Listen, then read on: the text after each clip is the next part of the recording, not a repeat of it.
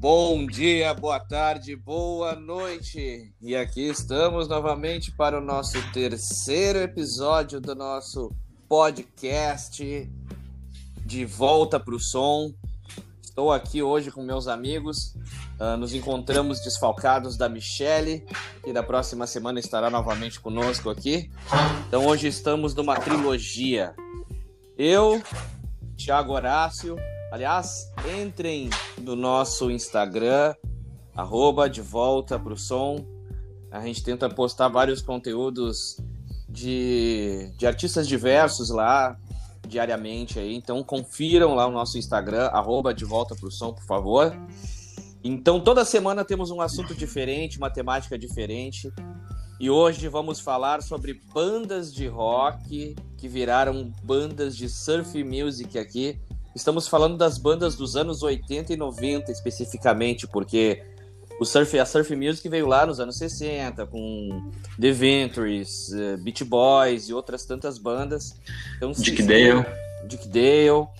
Só que aqui no Brasil se convencionou, né, ali nos anos 80 e 90 devido a programas uh, de, de surf que existiam aqui e que usavam muito dessas trilhas sonoras, né? Em Porto Alegre, esse fenômeno foi gigante. Mas a gente vai conversando. E... não, pode falar, bora. Tinha um. Não, já, já, já, já, já, já aproveito e já te dou olá aí. Pode. Olá, boa noite todo mundo. Pode falar, bora. Boa noite, boa noite, bom dia, boa tarde, enfim. É, é, eu gostaria de complementar dizendo que não foi só em Porto Alegre, mas no Brasil inteiro, essas bandas eram muito escuti é, ouvidas por surfistas. É, existiam no Rio de Janeiro, inclusive, tinha uma rádio que tocava bastante. Rádio Fluminense, era, a maldita. Isso. E os surfistas gostavam de escutar essa rádio e escutavam esse tipo de música. Por isso também lá elas acabaram rotuladas dessa forma, dessa forma. Uh, e também teve aqui, aqui depois dos anos 90, uh, ah, até o hardcore começou a se convencionar muito fazendo essa relação. Teve a, a famosa revista Trip, que lançou um, um disquinho, uh, que tinham várias bandas de hardcore ali. Desculpa, Trip não, a Fluir, Fluir, Fluir. Fluir. É, que lançou um disco, um disquinho assim, que é aquele disco com um clássico. Eu tinha esse disco. Acho que o Turner deve lembrar, eu tinha esse disco, eu comprei a revista e tinha esse disco. Eram várias bandas de hardcore ali, também se convencionou. Tá, tá comigo. A gente trocou por ano, não lembro, eu não lembro qual foi o que eu te dei, mas ficou comigo esse laranjinho.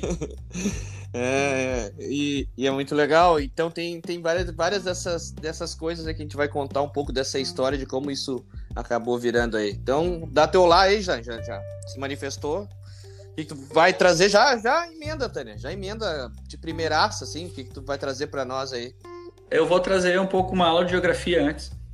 Vai lá. Né, porque é, tem muita essa conotação das bandas australianas, né, nos clipes e, e, acabarem sendo ligadas ao surf, mas também tem uma explicação geográfica, porque o território australiano, as grandes cidades, praticamente todas ficam no litoral.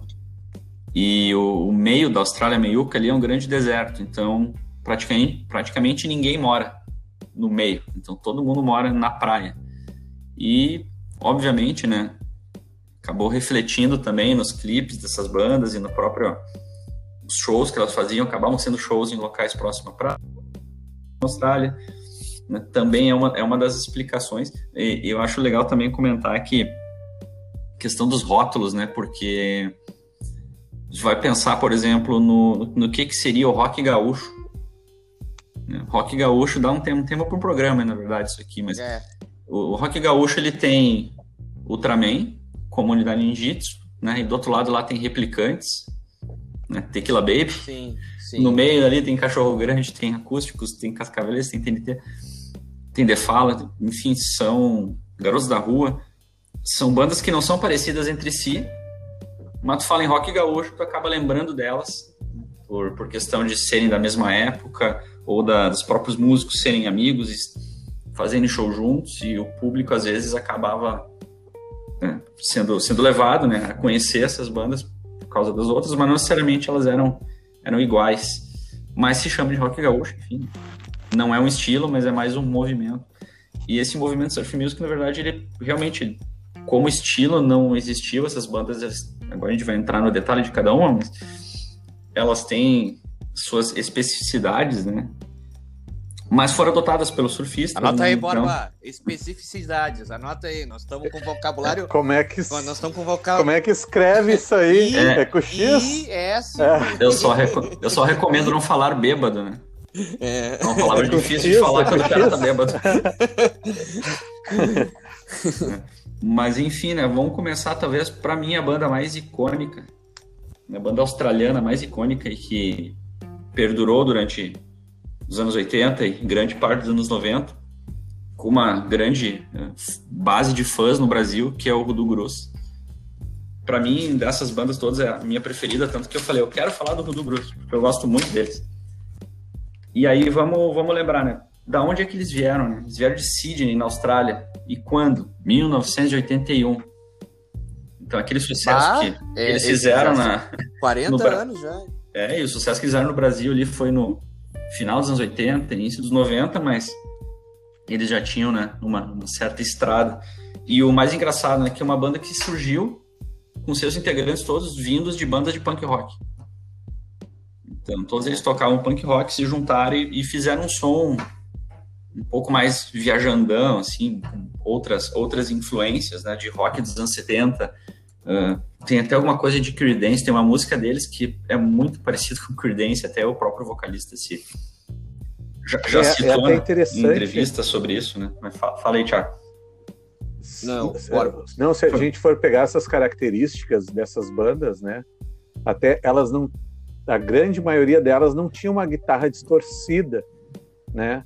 E a essa levada entre entre um punk, um ska, né, uh, e um rock and roll assim anos 70, né, que tem, elas têm de uma forma uma característica própria delas. Né? Eu acho que isso também influenciou na questão de serem rotuladas como esse movimento surf music. E, e Borba, é interessante falar que isso está muito aliado não, à guitarra mesmo.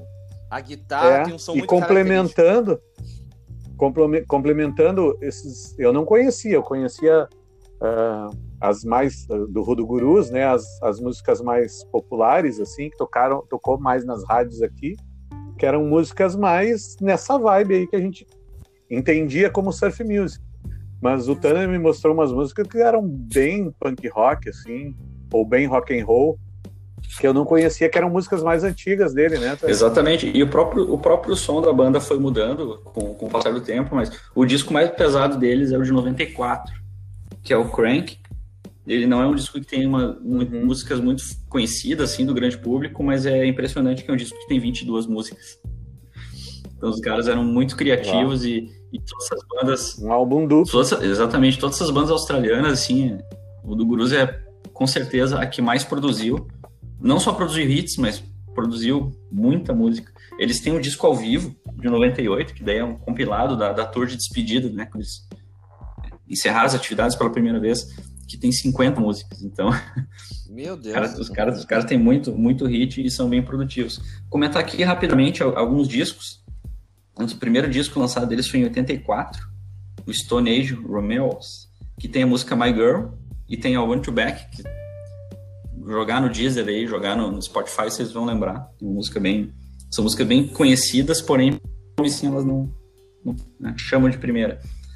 E, e o estouro deles mesmo é. foi bem no final dos anos 80, quando eles lançaram o disco Blow Your Cool e depois o Magnum Come Louder, de 89. Que aí sim, é, tem Come Anytime, por exemplo, que é que foi estouradaça no Brasil. Trouxe eles né, para fazer shows aqui algumas vezes. E, e falando deles to, tocar no Brasil, né? Temos uma história muito engraçada que eu confirmei com o próprio vocalista da banda, né, em redes sociais. Eu fiz, o, fiz uma pergunta e ele respondeu afirmativa, afirmativamente que em 96 eles lançaram um disco chamado In Blue Cave. Né? Para quem conhece Sim. um pouquinho de inglês, sabe que Blue Cave ah. em português pode ser traduzido como Gruta Azul. E esse disco foi em 96, eles tinham tocado aqui em 95. Né? Em 96 eles entraram no estúdio para gravar esse disco. E rolou a lenda que foi devido a uma visita que eles fizeram a uma casa de entretenimento noturno aqui de Porto Alegre. Entretenimento adulto. Eu, é, exatamente. Eu fui, eu, fui, eu fui falar com o vocalista pelo Facebook lá e perguntei, né? Se tu confirma essa história? Ele disse, olha, eu não fui. Mas o pessoal da, né, da, da o amigo do né, amigo. Meus amigos, a galera foi e se divertiu bastante. Então, né? Legal. E, a capa do disco também é, é, é Blue Cave escrito com os neonzinhos, assim, então é, né? Não precisa de mais explicação. E Tanner, sabe que. Já é sugestivo. Tem um lance que, que, que, só aproveitando o embalo, uh, em 97 ali, quando a, a rádio pop rock estava começando os trabalhos aqui, estourou aquela música que era um hardcore deles. Só que era um ah, hardcore ah, ia... sem, sem, guitarra pesada. Eu, é muito Eu ia comentar isso. Que esse disco, esse disco tem If Only, que é um punk rock de primeira. É, exatamente. Com uma melodia fantástica, uma letra forte. Grande música, música grande, grande música mesmo. Grande música mesmo. Né? E talvez ela ficou meio obscura nos anos 90 porque tinha tanta coisa boa que era Sim. difícil se destacar. Sim. Mas era, era fantástica essa música. Né? Outra música desse disco que, que também tocou muito né? era uma baladinha chamada Night Must Fall. Isso. Também que era linda. Isso. E e comentando ali sobre o punk rock. Dançou bastante. ah? Não é... contigo. Não foi contigo. uh, e, e, comentando esse disco ainda, né? A última faixa desse disco é, uma, é um medley de Ramones. Tem Carbon ah, Blue, uh, Now I Wanna Sniff Some Glue e Don't Go to the Basement. É, três músicas do Ramones, uma atrás da outra, né? Cinco minutos e meio, né? Três músicas. e emenda, um, emenda uma na outra E é gravada ao vivo, assim, é fantástica essa versão. Vamos colocar na playlist do programa para que né, quem imaginava que o do Gruz era uma banda mais né, com outro estilo, assim, mais, digamos, pé na estrada, aquela musiquinha mais, um rock mais soft, né, mas os caras têm o pé no punk rock e tocam muito, tocam muito. Baita. É isso aí. Legal bela nosso programa aqui. Vai tá bom. Rodrigo de Oliveira Borba, agora dei teu nome, os caras podem te cobrar as contas. Por favor, se manifeste para o nosso querido e amado público. Eu vou falar sobre outra banda australiana, né? Também começou lá em 1981, Men at Work, né? E que em 82 lançou o hit Down Under. Eu já vou te interromper. É, já, e essa música. Foi. Tá, vamos situar o ACDC. O ACDC não tá nessa conversa aqui, né? Pra quem não sabe, o ACDC. Não, Mas, pera aí. Não, tá... a, a, minha pergunta é a seguinte: será é a banda que mais vendeu? Será que é o Worth? Dessas assim? É, essa é uma pergunta. Não, não. Eu... Ah, eu não, não, não sei é. te dizer, mas, mas eu posso te trazer que o sucesso deles, né? Eles fizeram, foi uma das primeiras bandas a fazer ficar nas paradas na, nos Estados Unidos e na Inglaterra, né? E levou as vistas, os olhares para a música australiana. E a partir dali surgiu, é, saiu de, depois o ACDC, saiu é o. Então, isso, eles foram os per, percursores, né? E, de uma certa forma eles abriram caminho para essas outras bandas. Muito legal no mercado inglês e mercado americano. Uh. Então, essa música da Wonder, né, ela fala sobre australianos viajando o mundo, né? E virou uma espécie de um hino extraoficial da Austrália lá para que para o um movimento underground, as pessoas mais underground. Essa é, é tipo como se fosse Ô, o hino da Austrália uma pergunta, lá. Seria da Wonder o amigo punk australiano? o hino não oficial do Rio Grande do Sul. Ué, legal. Né? E o, é, o hino não oficial, é. é. Fazendo essa comparação, eles em 83 ganharam um Grammy como melhor artista iniciante. E o disco de lançamento deles, que é o Business as Usual, vendeu 15 milhões de cópias. E nesse disco tem Down Under, né? E ah. Who Can It Be Now? Em 83 eles lançaram o disco Cargo, que tinha Overkill e It's a Mistake, falando do, dos maiores hits, né? E como eu havia falado anteriormente, né, em 83 eles ficaram durante um bom tempo nas para como primeiro lugar nas paradas dos Estados Unidos e da Inglaterra. Mercados difíceis de chegar. Né? E aí isso é, e abriu para que olhassem mais esse mercado, as bandas olharem, olharem a as minha bandas. Minha preferida do Network é a Everton, vocalista. É, tamo junto. Para mim, para mim também. Fantástico. Só para fazer esse, já que tá falando em música, só para fazer esse parênteses. Sim. E vocalista conhecido que também Colin uma carreira solo muito boa, né? Tem e a banda não solo dele que são muito legais. Tem várias músicas solo. E a banda não durou muito tempo, assim. Ela foi até 85 com a formação mais ou menos original ali. E depois teve um retorno ali no período de 97, 96 98.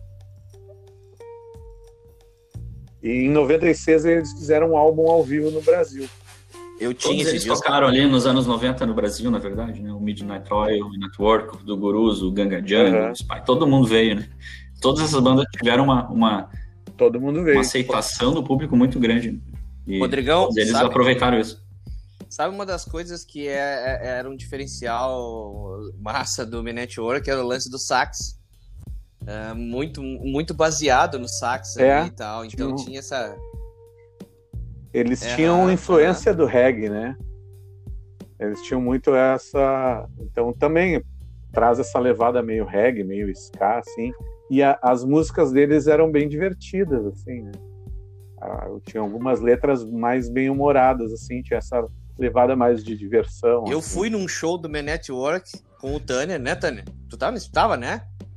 Não? Lá no não. planeta Atlântida? Não, então eu. Não, não estava. Eu não estava nesse. É. Mas eles tocaram, eu ia falar isso, eles tocaram no planeta. Isso, tocaram no planeta Atlântida de 2000, antes da estimada banda Pimenta Nativa. Então. Mas estava lá, cara, pô, showzão. E eu não sei se eu, se eu, se eu não falei, eles, eles não são de Sydney. A, a grande maioria dessas outras bandas australianas que a gente trouxe, né, são de Sydney. Legal. Mas eles são de Melbourne. O Colin Hay é escocês, né? Ele foi morar na Austrália lá com 14 anos. Eu, eu sigo o Colin Hay, ele é, ele é assim, semideus lá na, na Austrália lá e tal. É muito ovacionado lá. E, pô, eu, eu gosto muito de My Network e, e é louco porque você, vocês trouxeram duas bandas que elas são bem distintas, né? E são bandas que fizeram sucesso no mesmo momento ali. Isso é muito legal. Massa. É isso. Mesmo movimento. Mesmo movimento, eu, eu, né? Inclusive começar no mesmo ano. Bueno. E tu, Thiago? Gente, que, que tu vou trazer pra nós aqui aí? pra gente uma, uma das bandas que particularmente eu mais gosto. Quando eu digo que eu gosto, assim, é porque realmente eu conheço, eu comecei a, conhecer a banda na época, nos anos 90, e depois comecei a procurar mais coisas sobre eles, assim, que é o Oingo Boing, então nós vamos sair da Austrália e nós vamos lá para Califórnia, que, que nessa, que, para vocês, para quem está escutando, entender assim, ó, a gente está tá tentando traçar esse paralelo com, com as coisas que aconteceram aqui no Brasil, porque esse movimento da surf music uh, de trazer esse nome surf music dos anos 80 é aqui no Brasil. Lá eram, eram bandas de, de rock que, que tinham essa relação com o surf e tal, mas não tinha surf music no nome, né? Então é isso. E o Oingo Boingo faz parte dessa levada. E isso muito aconteceu, o Oingo Boingo aqui no Brasil, em função ali da top model da novela, quando entrava a trilha sonora, quando entrava ah, trilha sonora né? E, e geralmente stay uh, rolava nas, naquelas tomadas aéreas da, da, da, praia, em Copacabana e tal. Então, quando entrava ali, o riff de stay era isso aí. E aí foi uma música tão grande aqui no Brasil, que ela foi primeiro durante muito tempo, e que fez o justamente trouxe o Oingo Boing por causa dessa essa música, trouxe o Oingo Boing pro Brasil, e eles fizeram um show na Gávea em 1990. E esgotaram os ingressos, né? Mas Eu, eu queria falar um pouquinho. Um, um, trechinho, um trechinho, né? Essa merece. Essa merece. Esse riff é maravilhoso. Se a internet ajudar, é claro, né? tá, enquanto quando tá entrando, tá entrando aí, eu vou, vou falando. Quando tu falar, vai entrar, né? Com certeza. É. e aí, tô falando aqui que também, além de Stay, teve Close Your Eye, teve Just Another Day, eles não, não, ficaram só nessa música, tocaram várias, teve várias, vários, tiveram vários no, hits. Not My Slave. Uma, é, exatamente. Not My, Not My Slave é muito legal. E, e tem uma coisa que é muito curiosa, o, o Oingo Boingo, na verdade, começou... A, e, e, aqui eu queria fazer um, um, uma parte, assim.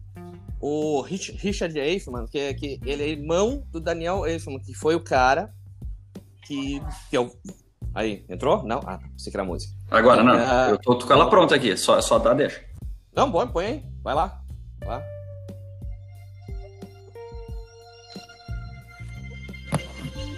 Aí, tô vendo o Nuno Leão Maia. é? Malumado. Malumado. Esse riff aí é indescritível, né? Quem não conhece? Quem não conhece.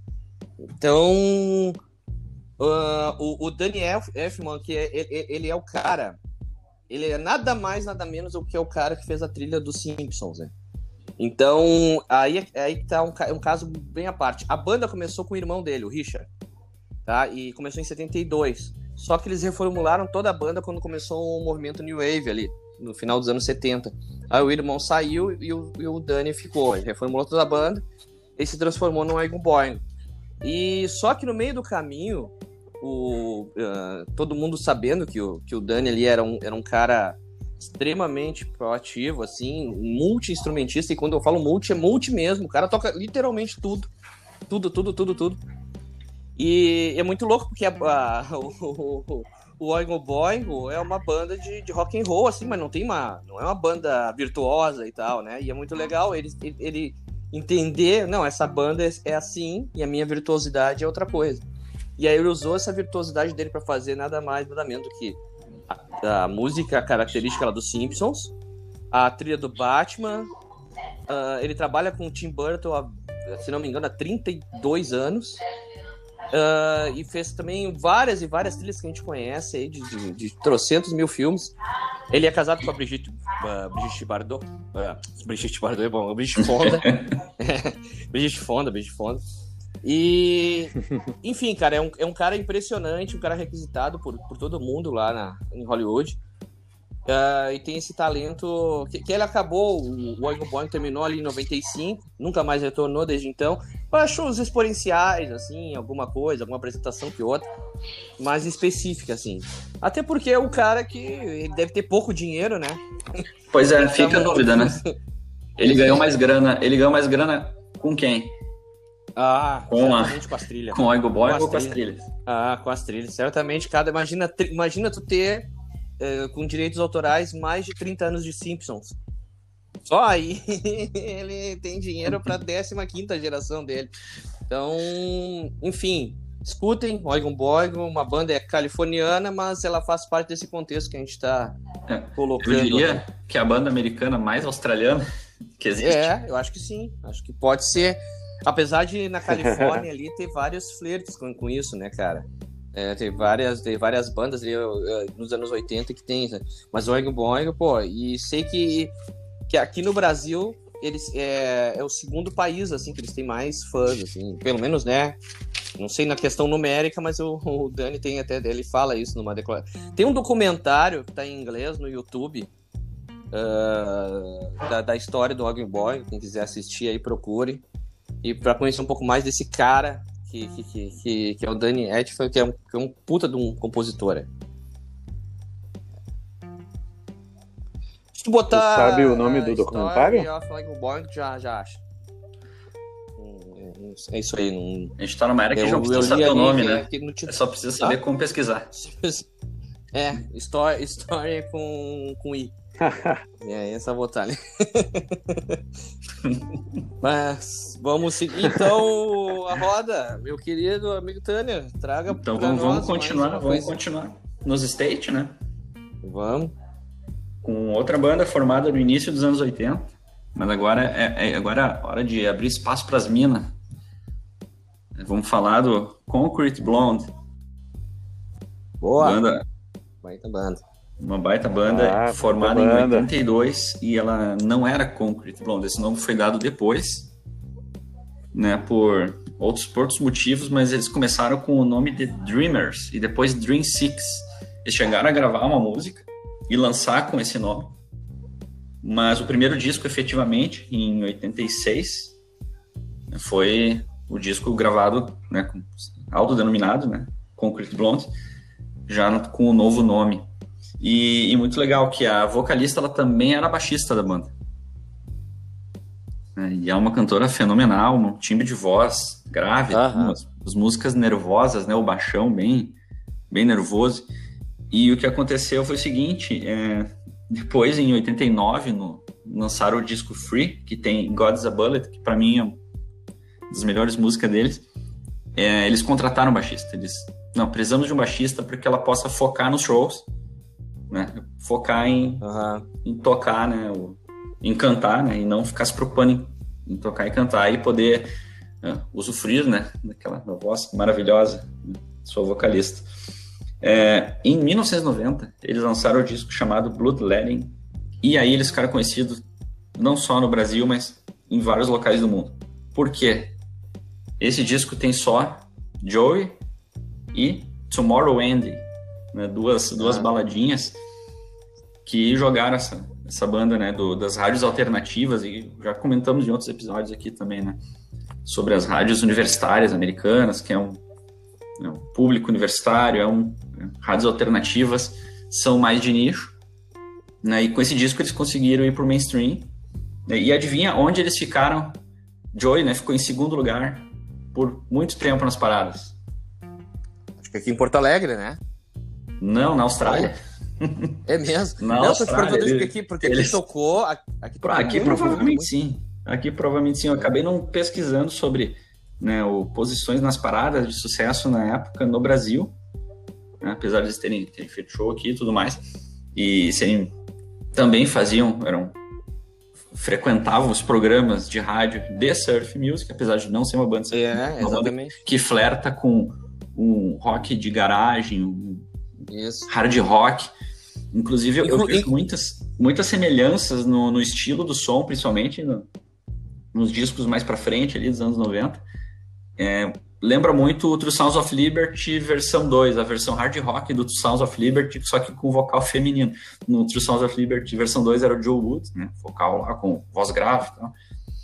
E o Concrete Blonde era, soava muito semelhante, né, e guitarra, tinha uma guitarra com distorção, mas não era o destaque da, da música, era o baixo, o baixo sobressaía. E a própria, o próprio potencial vocal, né, também era uma, algo que chamava atenção e, e dava uma energia fantástica para a música, até eles começarem a gravar as baladinhas também. Mas fala, Tiago, ia comentar? Não, acho que fazer até um, só, só um parênteses e falar para ti que, que, que em 97 eles estiveram aqui no Rio Grande do Sul 97 ou 98, não lembro agora, mas no Araújo e com ingresso sold out, cara. Então, é, olha o tamanho que foi com Concrete Blonde aqui durante um, um tempo. E, uh, eu não sei, eu tô falando porque a gente mora em Porto Alegre, então eu não sei o tamanho em outros lugares do Brasil, mas aqui, de tanto tocar no rádio, eles, imagina, eles tiveram ingresso sold out no Araújo Viana, ali no final dos anos 90, fazendo um show. E, e, e, eu, eu, e é legal falar uma coisa: essas bandas também, além da questão do, dessa, dessa relação com, com a surf, com o surf music, eles tinham muitas influências. O Concrete Bond é o exemplo disso, de, de New Wave. Então eles tinham essas influências uh, bem, claro, anos 80 e tal, mas essas influências estavam ali, estavam na cara do gol, assim. E junto disso eles usavam outras coisas, né, outros elementos. É, e pra não deixar, não, pra não passar batido aqui, né? O nome da vocalista é a Jonette Napolitano. A...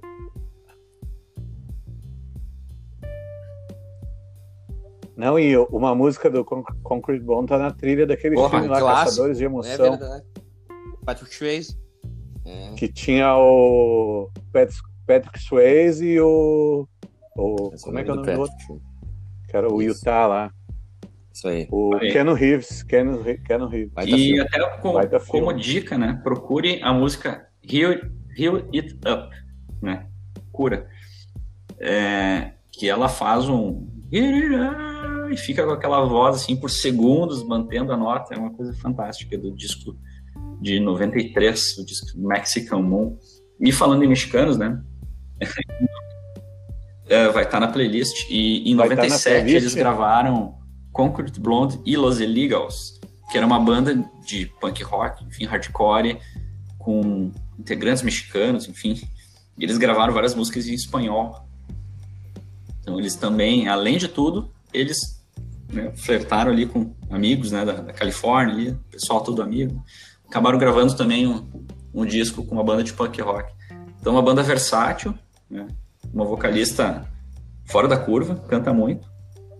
E acabou sendo rotulada né, também, como com as outras bandas, rotulado como surf music, mas né, possuía é, influências diversas. Grande banda e eu gosto muito ainda de, de ouvir. Tinha uma coletânea também, né? Tinha, além dos discos. Eu tinha essa coletânea. Eu ainda tenho essa coletânea, na verdade. Tenho é, ela, é a coletânea deles, que é só o filé. Né? É. Mas os discos também são muito bons. Tem uma música chamada Sunday, que é muito boa. Uma música bem, bem legal. E, e, antes de passar para o Borba, dizer o seguinte: no, nos anos 80 uh, e 90, em várias cidades do Brasil aqui a gente tinha muitos programas de surf. E quando eu digo assim, não eram boletins, tinha os boletins de surf e as, as surf shops elas estavam em alta. Então aqui a gente tinha, sei lá, Pitulin, Pandemônio, enfim, essas lojas todas elas estavam em alta aqui em Porto Alegre, por exemplo. Claro que a gente fala muito daqui, né, gente? De Porto Alegre, quem estiver ouvindo fora. Mas é o, o contexto histórico vale para qualquer cidade. E então essas uh, nos anos tanto que os, o, o, né, o replicante fez surfista calhorda lá e tal. Então tinha esses programas e era assim, ó, era, é, duas horas de surf music toda semana, uh, né, de, falando sobre surf, sobre as ondas, sobre isso, sobre aquilo, sobre campeonato surf e bombava esses rádios. Ricardo Padão, né, fazia fazia os, os programas, fez na Atlântida durante um bom tempo, depois Ipanema, não, Ipanema, Atlântida, depois voltou para Ipanema, depois foi para 107. Então era um eram vários programas, isso acontecia direto aqui. Repasso, de novo, pro meu amigo Borba. Por favor, Borba, o que, que traz para nós aí? Eu trago outra banda australiana, né? Que iniciou lá em 75 como um trio e o nome da banda se chamava The Farm. Uh, em 77 a banda começou a fazer mais sucesso. A banda fazia nessa época tipo uma mistura de som é, parecida com ACDC e Focus assim. E em 76 e em 77 ele mudou o nome da banda para Midnight Oil e entrou mais um guitarrista. Antes era um trio. E aí a partir daí eles começaram a compor músicas mais políticas e eles são ativistas ecológicos, né? Então eles defendem a maioria das letras fala sobre proteção ao meio ambiente, né? Tem essa essa causa de defesa do meio ambiente e também de defesa do povo aborígene, né? E em 81 eles começaram a fazer sucesso na Inglaterra. 86 eles fizeram uma turnê pela Austrália uh, fazendo show onde tinha uh, povos aborígenes, né? E em 87 eles lançaram um disco que para que, é, que eu entendo que é um de maior sucesso deles, que é o Diesel and Dust. Teve mais músicas que lançaram em 87, então nesse período aí que para nós era surf music e tocou bastante nas rádios aqui, né? Então aí tinha nesse disco Beds Are Burning, Put Down the Weapon e isso, The Dead Heart. Isso. Que era aquela que começava com o vocalzinho é lá, aquele.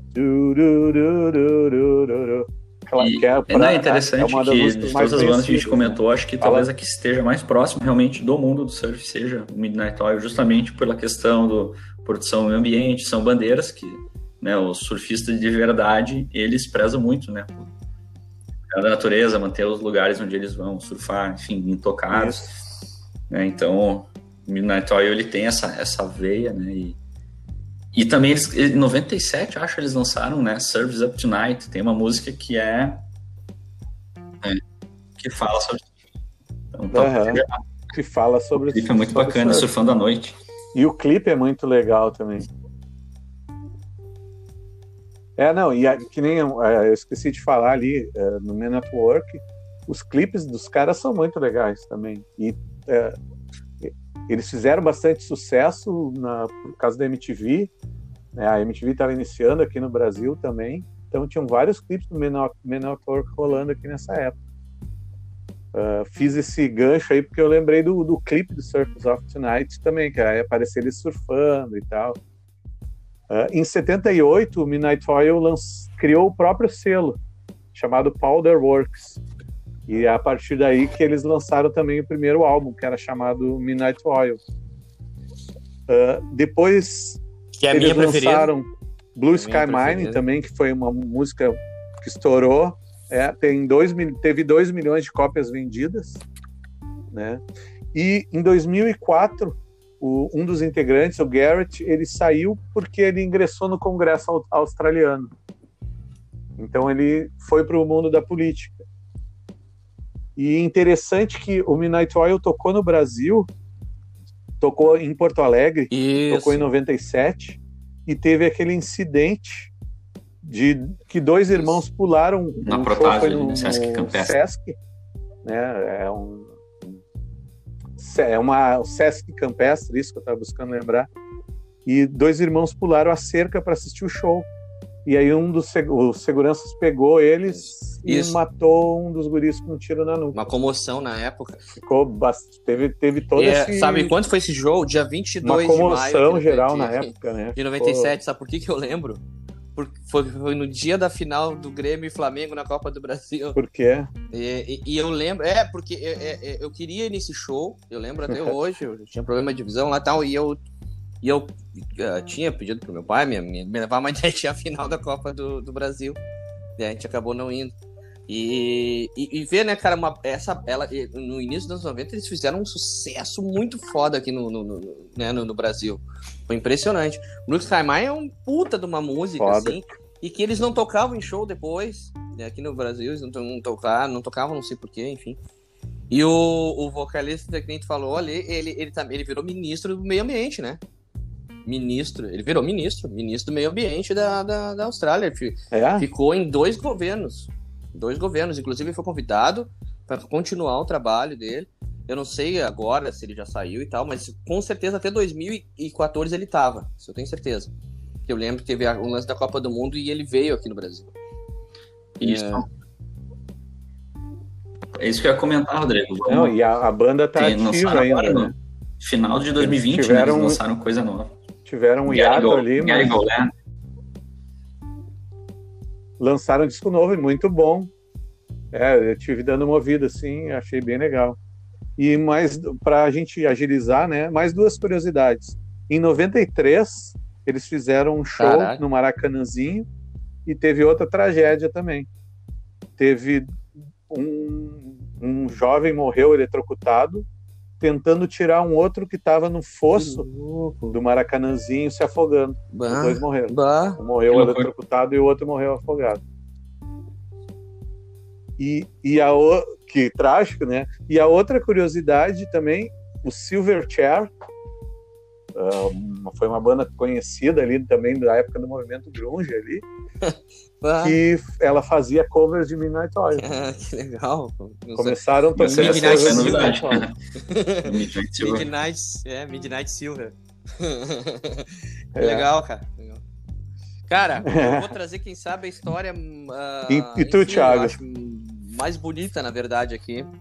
E eu, eu vou é, eu diria emocionante, mas, é, mas é uma história bonita, assim, cara. Emocionante. Porque emocionante. eu vou falar do Yuto Indy, que, cara, eu, eu. Quando eu vi essa primeira, a primeira vez, esses caras ali, eu, eu lembro até hoje que foi na MTV em 96 ou 97, não lembro o programa, deve ter sido Massari, provavelmente, que trazia essas coisas na época pra, pra cá de alguma maneira, não lembro agora.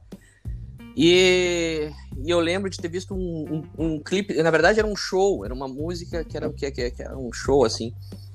E a maneira que o cara cantava, aquilo ali eu ouvi, achei muito doido, assim. Enfim, hum. os elementos tribais e tal. E aí, cara, depois. Os elementos tocar, tribais cara, também, né? Na época, ah. quando eles começaram a, Ali no final dos anos 90 e tal, 96, 97, quando eles começaram a, a tocar bastante nas rádios. E eu, eu, a gente não tinha tanto acesso à informação como, como, como a gente tem agora. Então eu não sabia muito bem ali que os caras né, queriam falar na, na, nas músicas. E aí eu fui descobrir anos depois que uma das coisas que, que, que, que os assuntos mais falados nas músicas dele, assim, ó, eu não dei o histórico, né? Eles começaram em 86, tá? E uma das coisas mais uh, uh, faladas nas músicas dele é, era a reconciliação entre o branco e o índio. Por quê? Porque eles eram uma, eles são uma banda aborígene. Então eles fazem parte. Eu não vou nem ousar falar o nome. assim, não vou. A única coisa mais fácil para mim aqui foi eh, que eles moram é, numa área chamada Armland. Tá? A, o resto, a partir daí. Então a base. Eu vou errar, certamente. Quem estiver ouvindo aí, não me culpe. Mas o, o nome do vocalista é o Jung Pung. Jung Ping.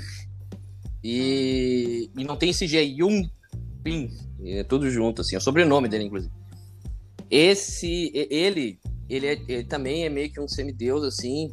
quer dizer, dentro da, da, da, tribo dele lá, ele é um deus, mas ele, ele na Austrália, ele é porque ele trouxe essa, essa, isso que eles chamam de música de reconciliação.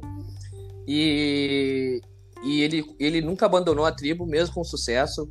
Ele é, ele é letrista, compositor, ele nunca abandonou, sempre morou lá. E eu, foi o primeiro cara da tribo dele a, se, a ter um diploma universitário. E isso é muito considerado, assim, eles, eles, eles amam o cara, assim, de uma forma surreal. É. Ele, ele, ele faleceu em 2013, eu não sabia disso até, mas ele faleceu em 2013 por um problema renal, eu tava pesquisando aqui. E, e é muito legal, cara, porque ele começou a trazer esses elementos uh, pro rock, esses elementos e tudo, todas aquelas tinha um, tem um instrumento também que eu não vou usar nem falar o nome, que é um instrumento que é, é tipo assim, são dois. São duas madeiras que batem uma na outra, tem vários desses sons ali, várias músicas. E tem aquele outro instrumento de sopro lá, uau, uau, uau, uau, que é tipo um auá, também um instrumento com um nome muito doido lá. E é muito legal, cara. É... E aí, aí vem a informação que mais me surpreendeu de todas.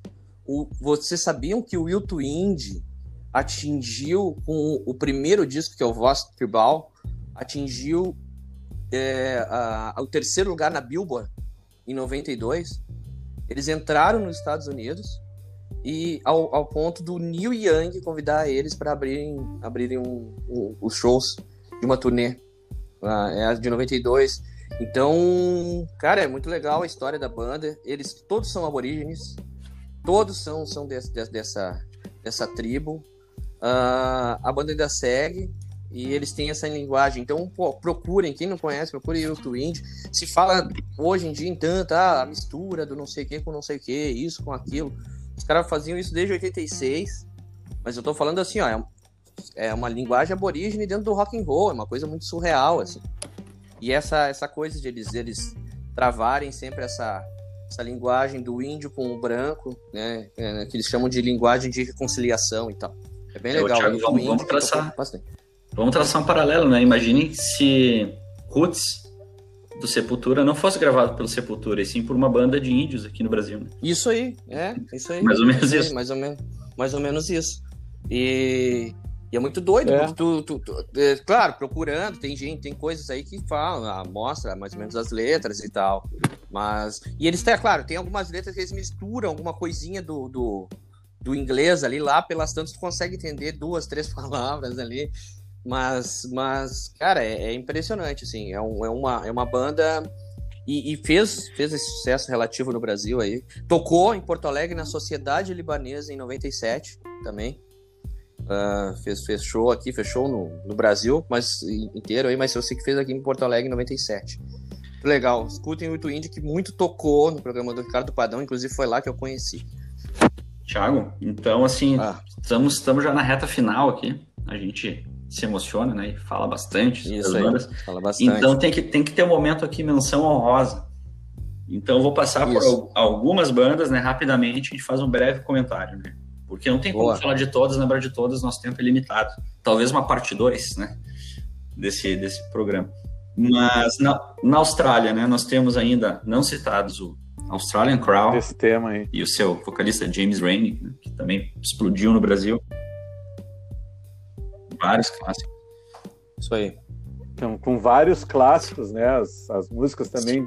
Arrow tá fazendo 40 anos em 2021. Várias coisas foi feito por um, também. Foi feito por um ator. A, a, o, o Australian, cara, é, esse sim, esse eu passaria mais meia hora falando. eu, eu é, é, é, a minha banda, eu acho que da, assim, preferida, né? Da, da, da, da é. Todas essas daí a minha banda preferida. Todos tocavam bem, as músicas são boas. E tem uma curiosidade também que eu preciso falar, que é, que é muito, muito legal, cara, e muito interessante. O Australian Crow, eles, não, eles tinham acabado, não existia mais a banda, a banda acabou em 86, tá?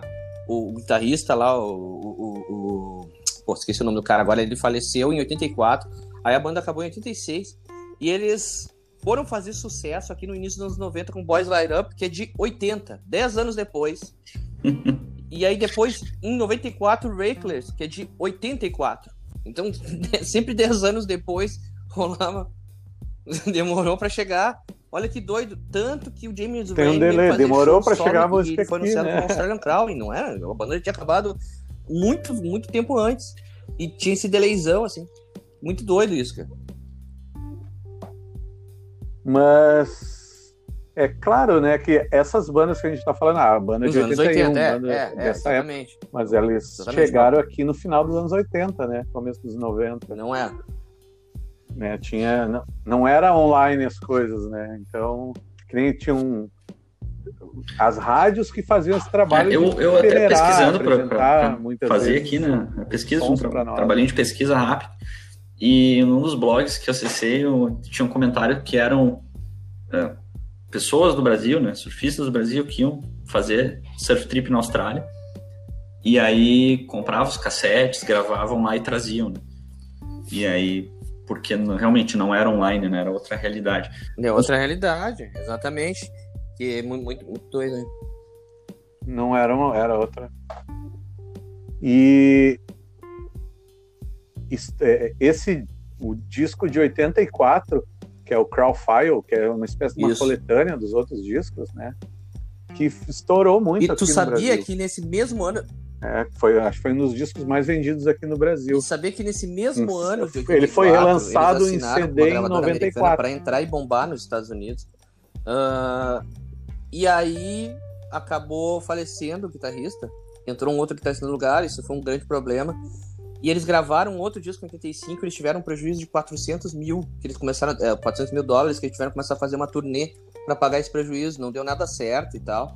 E eles não conseguiram bombar nos Estados Unidos. E uma curiosidade que é legal falar, uhum. o, o, James Rain, vocalista do, do Australian Crow, ele participa do filme da Tina, né, da Tina Turner. Aquele filme ele aparece lá várias vezes. Aham, uhum, é.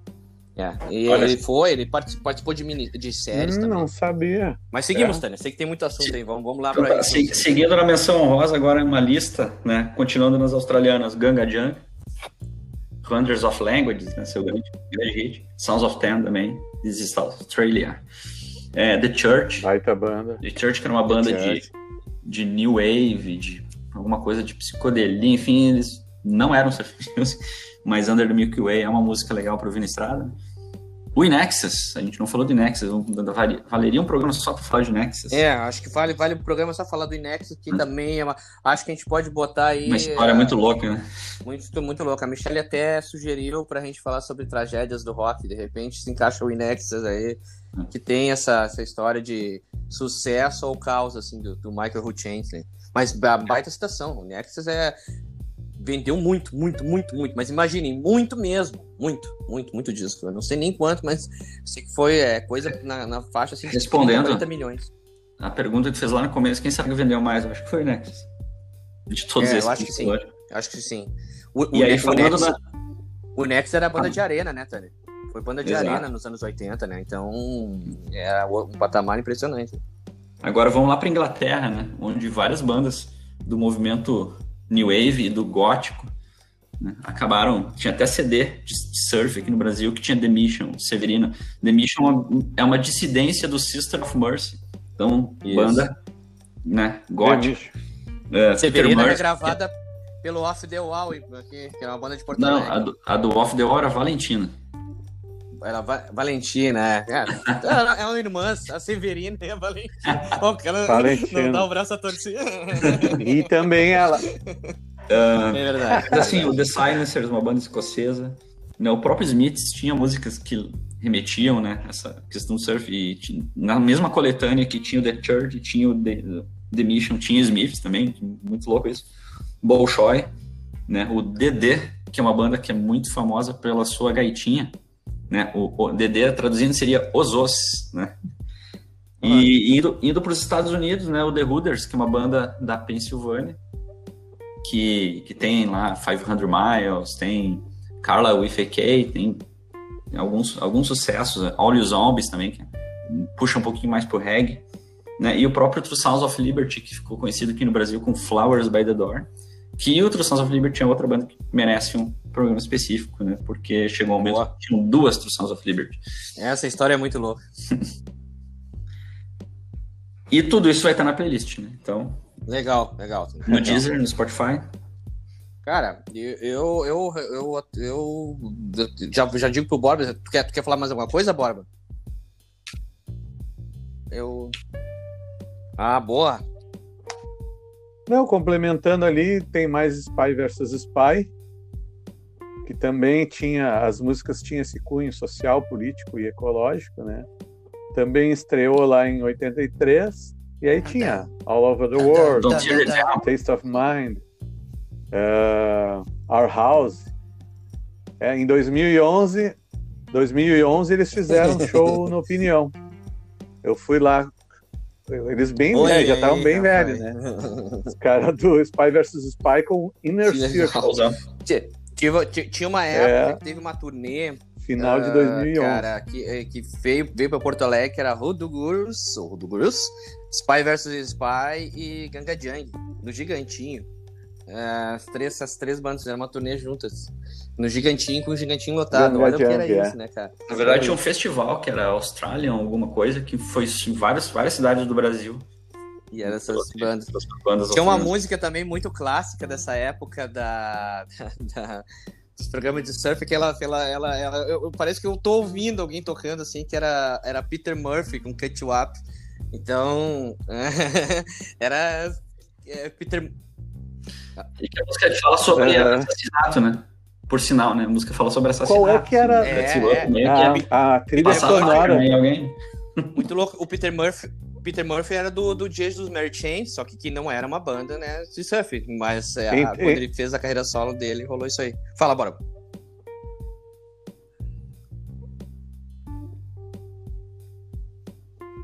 Não, vocês tinham um desses programas isso, de rádio. Era, era a trilha da Pop Rock. Lá que abria com era, era a programação Mind, normal da Pop Rock era Clarity of Mind. As grandes, ah, várias e várias ah, trilhas da, da, de programas de surf eram do Joe Satriani. Muitas trilhas eram do Joe Satriani. É, é, três instrumentais eram do Joe Satriani. Eles botavam a. De, de fundo. Joe Satriani. Ah, velho. Esse, esse programa foi demais. É, grandes lembranças. Essa é uma época que a gente viveu, então a gente, a gente teve ali, a gente sabe sabe como as coisas aconteceram. A gente certamente vai, ah, esqueceu de falar de tal banda, claro que esquecemos, né? Muita banda e foi um movimento, é, foi um movimento impressionante. Tinha, tem, tinha muita banda de reggae também, banda. bandas de ska, provavelmente que a gente esqueceu. E então, pô, sensacional, gurizada. Semana que vem retornamos então para o nosso mais um episódio. Quem não escutou os outros dois, né, já tem disponível no Spotify também. Tem essa, não, e, e, é só escutar ali, já tem os nossos três episódios. Toda semana a gente traz um assunto novo. Feito? Agora, no final, é, eu tenho certeza que eles esqueceram, mas agora eles vão tirar uma música do Rim. Por favor, Tanner, termina com a tua indicação musical aí. ah, vamos seguir na linha do que a gente estava falando aqui, né? É, o The Coach, Boa! Uma, uma banda que, que, que, lembra também esse som com, a, com guitarra com dedilhadinha, né? Aquela música Vai, mais viajadona. É, Gimmick. Boa! Que eu vou botar na playlist também, por sinal. Agora deu vontade, eu vou botar. Borba, por favor. Olha aí. Então, então bota aí na Essa playlist. Daí o Rodrigo pro quarto e ficava chorando quando as coisas não davam certo. Ah. Tem, sabia que tem uma gravação dessa música com o Joey Cocker? é, bem legal, bem legal. Procure. Que é, que é uma música do caralho. É? Bah, vou procurar. Cara, eu, não, eu não. vou falar uma coisa muito, muito óbvia, mas é só para lembrar que recentemente, não sei quando você vai estar ouvindo esse podcast, então, enfim. Mas como a gente está gravando ele nesse mês, no mês de fevereiro, Uh, recentemente, Bob Marley completou 76 anos e também é um cara muito ouvido pela galera do surf aí. Então, eu, eu, eu falo para ouvir um qualquer, qualquer coisa do Bob Marley que também é escutado. Tá? Tá bem lindo. Feito? É isso, gurizada? É isso aí.